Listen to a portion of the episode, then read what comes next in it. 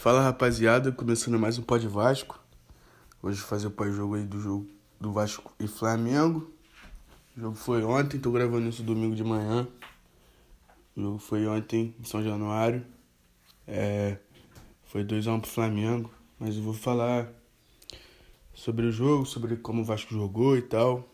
E é isso. Já pedi para quem puder compartilhar, mandar pros amigos, compartilhar nas redes sociais. Vou agradecer muito. E seguir lá no Instagram também para ajudar. É arroba podvasco. Pra dar uma fortalecida. Valeu? Compartilha lá também o perfil. Tamo junto. Vamos pro jogo. Então, rapaziada, começar a falar sobre o jogo aí.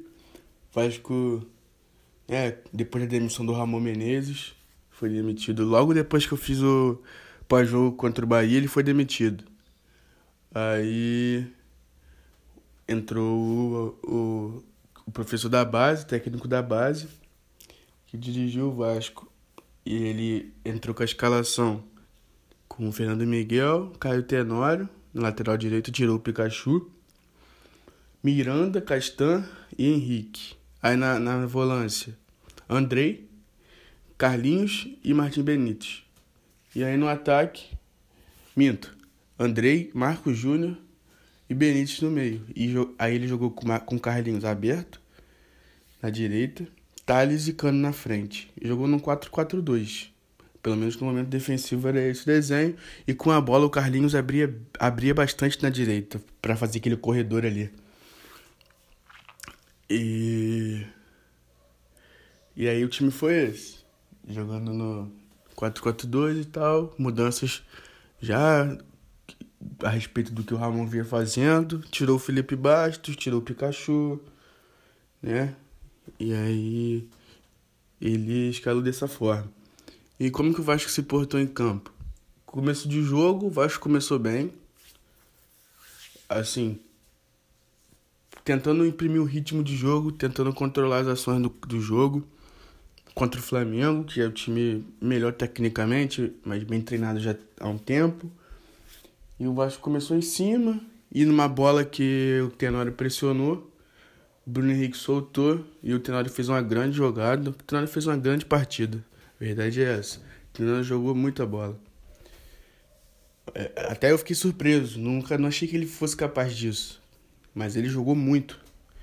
E roubou a bola, fez a jogadaça, driblando o Felipe Luiz, entortou o Felipe Luiz. E o Thales passou do outro lado, ele achou o Thales, uma bola entre a zaga, rasgando a zaga, o passe. E o Thales só botou para dentro. Coisa linda. Um, aí foi 1 a 0 1 a 0 Vasco. No comecinho, é, tinha acho que 10 minutos de jogo ainda. Depois disso o Vasco continuou bem na partida, o Flamengo igualou as ações no período de tempo, mas não ofereceu tanto perigo. Teve uma bola na trave do Pedro, mas ele tava, o Bruno Henrique estava impedido. É, uma falta do, do, do, Flamengo também no finalzinho do primeiro tempo. O Vasco teve outra chance com o Benítez de falta, que ele bateu uma bola cruzada. É, e aí foi basicamente isso. Primeiro tempo, o Vasco bem no jogo. O Flamengo, um jogo de trocação, assim, mas sem muita qualidade técnica, mais aquela tentativa mesmo. Jogo mais brigado ali no meio-campo, busca de espaço, a cara de um clássico. A cara do Vasco Flamengo. Geralmente são jogos feios. Mas ontem nem foi, não, nem foi feio dessa forma, não. Ontem eu gostei do jogo é, como um todo. E aí acabou o primeiro tempo. E aí fomos pro segundo tempo. No segundo tempo, é, o Vasco tomou um gol com dois minutos. Um gol bobo. Um gol de bola parada. Com todo respeito, o Vasco. O time do Vasco não pode tomar um gol de bola parada pro Flamengo, cara. O time do Flamengo já é um, um bom time. Já é um excelente time. Tomar gol de cabeça. Não pode tomar. Não pode. Não pode. Que toque. Que tome golaço, os caras tocando a bola, fazendo golaço. Mas tomar os dois gols que tomaram ontem, eu acho que não podia ter tomado. Não podia ter tomado. Mas aí tomou o gol de cabeça do Léo Pereira aos dois minutos. E aí depois disso o Vasco deu uma sentida no gol. O Flamengo foi controlando as ações. E aí numa, numa bola que o Bruno Henrique escapou atrás da zaga, uh, o Vasco estava fazendo uma marcação, no meu modo de ver, equivocada. Por quê? Porque a linha da zaga estava alta e o homem da bola, o homem que estava com a bola, não estava sendo pressionado. O Thiago Maia estava sozinho. Tinha tempo para pensar. E o Bruno Henrique tinha campo para correr. É tudo que o Flamengo gosta. E aí o Thiago Maia achou a bola. Uma, uma grande bola, um grande passe do Thiago Maia. O Bruno Henrique errou o domínio ainda. O Fernando Miguel foi péssimo no lance. Não sei o que ele tentou fazer ali. Tinha que sair abafando de soco, jogando a bola lá pro meio de campo. Não sei o que ele tentou fazer. Sei que ele errou. E o Bruno Henrique deu, uma, deu um tapa pro lado e chutou pro gol, fazendo gol, 2x1 um, Flamengo. E aí depois disso o Vasco melhorou no jogo. O professor tirou tirou o Caio Tenório, botou o Vinícius, aí puxou o Carlinhos para lateral direita. Carlinhos também fez um grande jogo. No, no começo do jogo ele tava meio sonolento e tal, mas depois ele no segundo tempo ele jogou muita bola, jogou bem demais. Carlinhos, não, acho que não vai sair do time mais não. E aí o, o Vasco martelou, martelou, martelou, no meu modo de ver, merecia empatar, empatou, mas o Guilherme Paredes estava um pouco à frente. E aí o, o gol foi anulado pelo VAR. E aí depois o jogo acabou.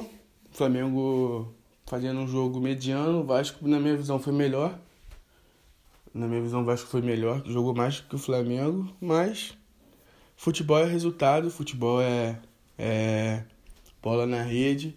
O Flamengo aproveitou melhor as oportunidades, venceu o jogo, 2 a 1 um, é, E só que eu tenho algumas considerações para fazer é, relativas ao comando do Vasco, comissão técnica, a modo que o Vasco jogou, e eu vou falar isso no próximo bloco. Então, rapaziada, falar mais um pouco mais profundo um pouco sobre a forma que o Vasco jogou e o que a comissão técnica fez diferente do que o Ramon vinha fazendo. Então é o seguinte, para começar já a escalação foi diferente e o desenho tático do Vasco também mudou.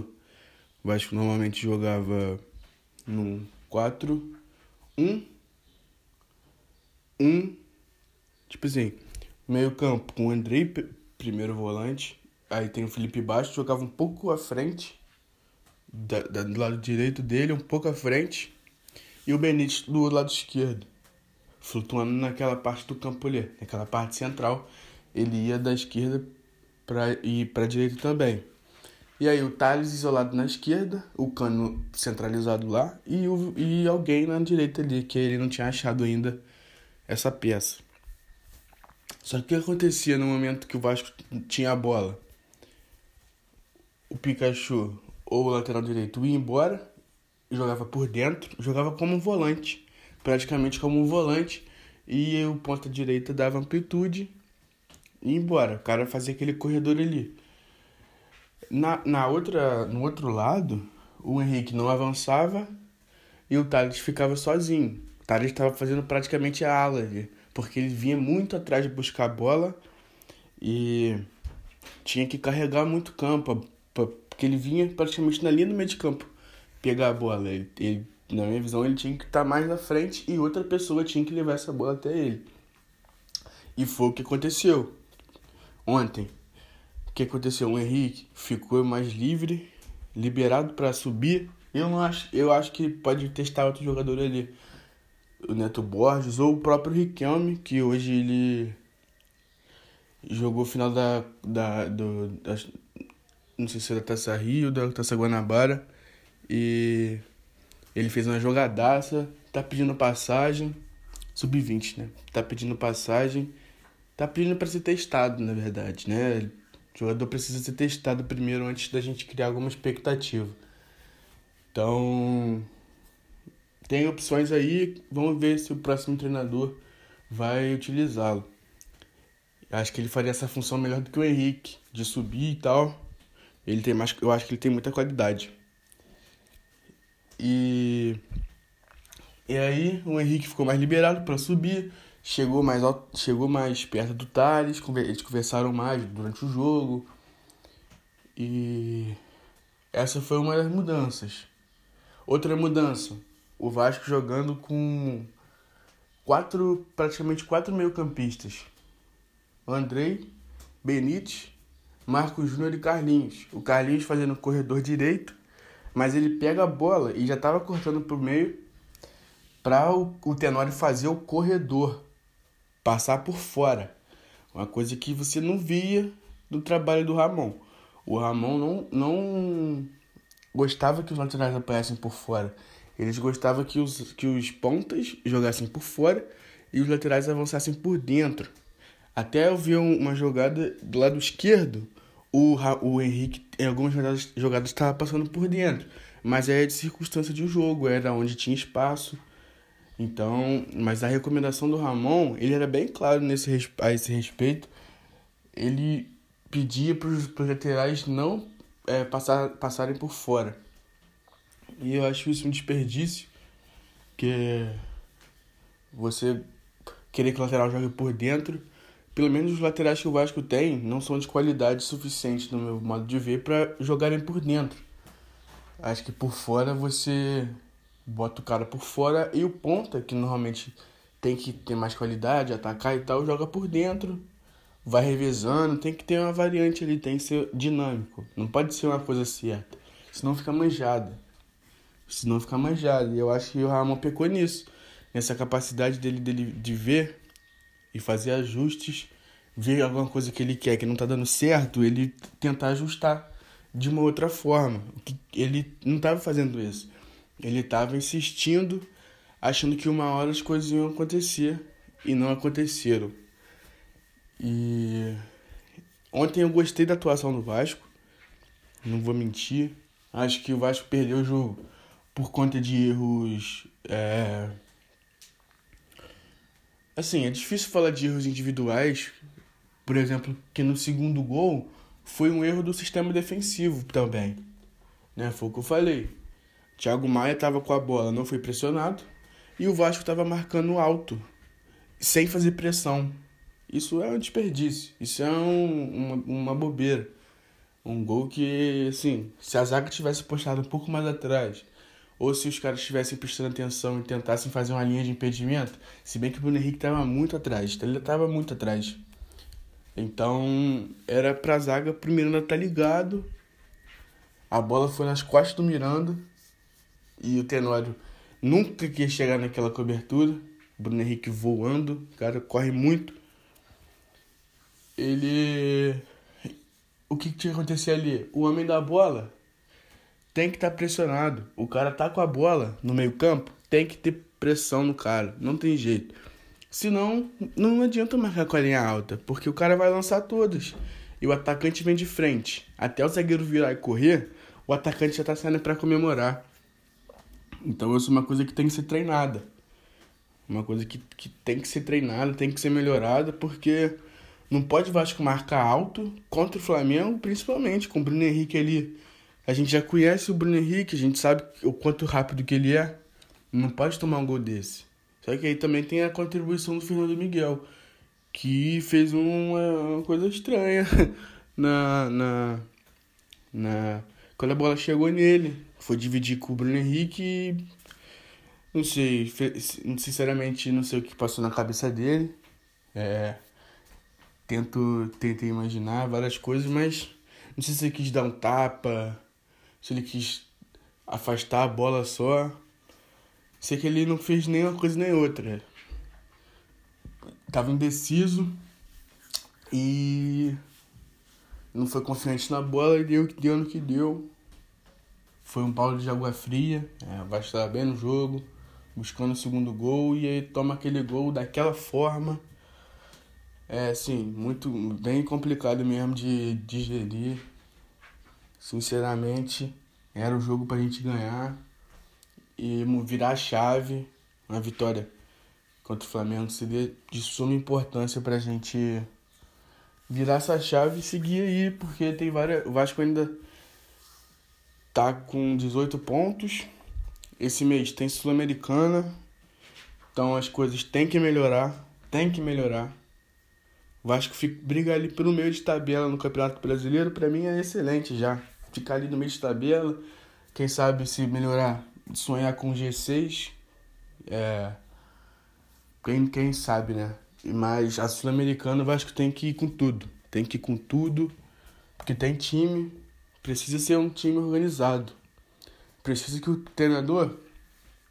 No meu, no meu modo de ver, um bom treinador, ele consegue adaptar os jogadores, aproveitar melhor a melhor característica de cada um possível.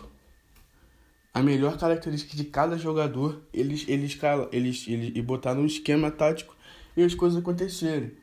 A minha visão do, sobre o que o Ramon estava fazendo era, ele tinha um sistema de jogo pré-definido e aí ele tentou encaixar os jogadores dele ali.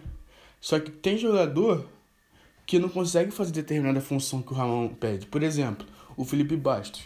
Ele, o Ramon queria que o Bastos pisasse na área, só que o Bastos é volante, ele precisa pisar nas duas áreas. Se o Bastos está com a bola, ele precisa pisar na área ofensiva. Mas o Vasco perdeu a bola, ele é volante, ele tem que voltar. Tem que voltar para marcar ali, para formar aquela dupla de volantes ali com o Andrei. E o que, que acontecia? Ele não tem a dinâmica, não tem mais a dinâmica para fazer isso. De ir e voltar toda hora, o jogo todo, os 90 minutos. Então era uma coisa que prejudicava o esquema. O, o, o Andrei ficava sobrecarregado ali. E aí o Andrei tinha que fazer cobertura do Bastos. E quem fazia do Andrei? E aí ficava um buraco. O Vasco tomou vários gols assim. Nem só quando é o Andrei. Quando joga o Felipe Bastos, era. O, o primeiro volante sofria muito. Às vezes jogou o Bruno Gomes. Marco Júnior também já fez esse papel. Então, assim, é uma coisa que, na minha visão, o, o Ramon pegou nisso. Ele queria que as coisas encaixassem do jeito, no sistema que ele queria mas ele não foi capaz de, de fazer os ajustes que o esquema de jogo pede. Não dá para você fazer uma coisa num dia, daqui a 100 dias você está fazendo a mesma coisa do mesmo jeito, as pessoas que estão ao redor, elas, elas têm formação, elas evoluem. Então, foi muito complicado. Espero que o próximo treinador aí faça o básico. Minha, eu, eu penso dessa forma faça o básico, não precisa inventar muita coisa. Só aproveite as características dos jogadores, porque o time do Vasco não é ruim. Não, o time titular do Vasco não é ruim. O elenco é deficiente, é limitado, mas se tudo der certo, se ninguém machucar, não ter desfalques e tal e tal e tal, o time do Vasco é um bom time.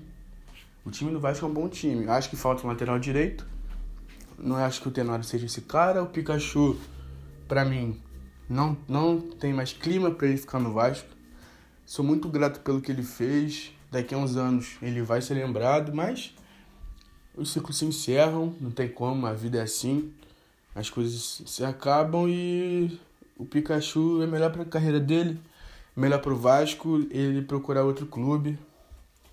É, o Bastos vai ficar lá que eu sei, o Bastos é eternamente o cara não, não sai do Vasco, sempre volta. E é isso, acho que falta um lateral direito ali. No meio-campo acho que tem boas opções. Chegou um cara ontem, acho que Leonardo Gil o nome dele, não conheço. Mas vamos ver o cara jogando. Pra gente poder falar sobre ele também. Acho que ele é volante. E é isso. Acho que o time tem boas opções. Acho que o lateral esquerdo ali também. Eu tem o Neto Borges e tem o Riquelme, né? Agora se o treinador vai botar para jogar, é outra história. Testar pelo menos. O Henrique é cria do Vasco já há muito tempo ali, mas você tem que dar outra, outras oportunidades. O cara é um líder do elenco, mas tem que jogar, não tem como. Se não estiver jogando, vai pro banco. A minha modo de pensar é essa. Então é isso, rapaziada. Muito obrigado para quem escutou até agora. Agradeço de coração. Quem puder compartilhar aí, porra, vou agradecer muito. Compartilhando no Twitter, no Instagram, no Facebook, manda pros grupos de WhatsApp aí, segue lá no Instagram também, esquece não, arroba podvasco, compartilha o perfil lá, manda pra geral, e é isso. Próximo jogo do Vasco acho que é contra o Internacional, tamo aí, vamos pra cima, sempre acreditando, e saudações vascaínas.